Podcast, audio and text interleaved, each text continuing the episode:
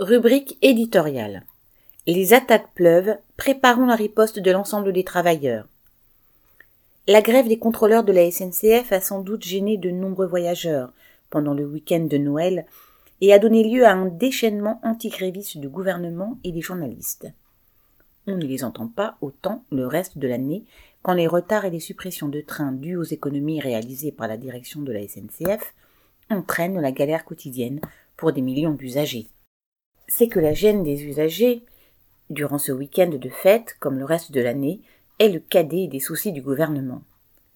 Face à des travailleurs en grève, salariés des raffineries de Total, éboueurs, travailleurs des transports ou de GRDF, le refrain de la prise d'otage est un réflexe chez ces dirigeants.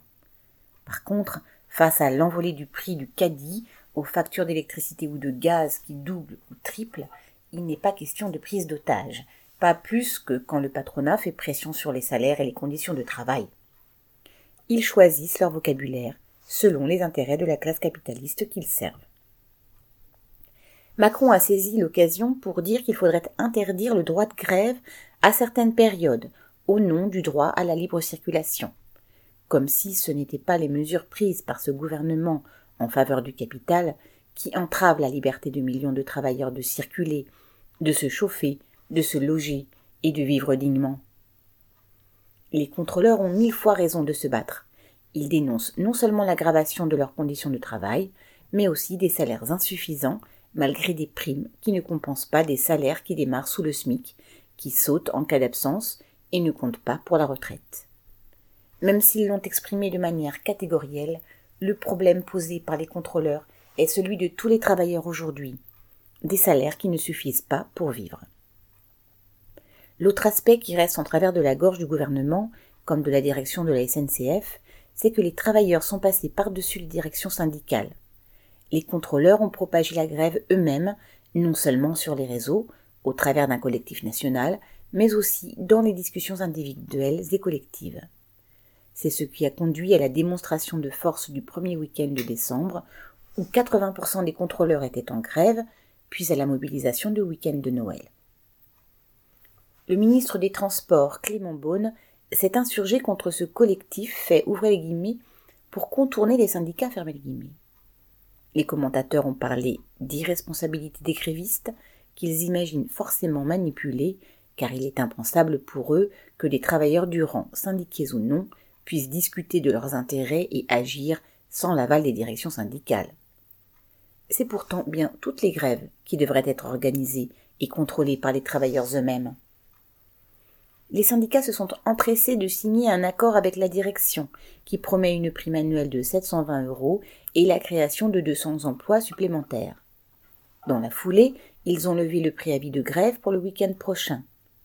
Quelle que soit la décision des contrôleurs sur la suite du mouvement, c'est bien leur grève qui a permis d'obtenir ce premier résultat. Contre les grévistes, Véran a déclaré, ouvrez les guillemets. À Noël, on ne fait pas la grève, on fait la trêve, fermez les guillemets. Mais les attaques de son gouvernement et du grand patronat ne connaissent pas de trêve, et leurs cadeaux pour l'année prochaine sont loin de nous faire rêver. Ainsi, le gouvernement a choisi le 23 décembre pour annoncer une nouvelle mesure anti-chômeurs. À partir du 1er février, la durée d'indemnisation pourra baisser de 40% si le taux de chômage officiel ne dépasse pas les 6%. C'est un moyen de plus de faire pression sur tous les travailleurs pour accepter n'importe quel emploi à n'importe quelle condition et pour n'importe quel salaire. S'y ajoute la réforme des retraites et la volonté du gouvernement d'allonger la durée du travail, ce qui condamnerait nombre de travailleurs jetés dehors bien avant 65 ans au petit boulot et à des pensions de misère. Sans oublier, encore et toujours, la valse des étiquettes et le pouvoir d'achat qui dégringole.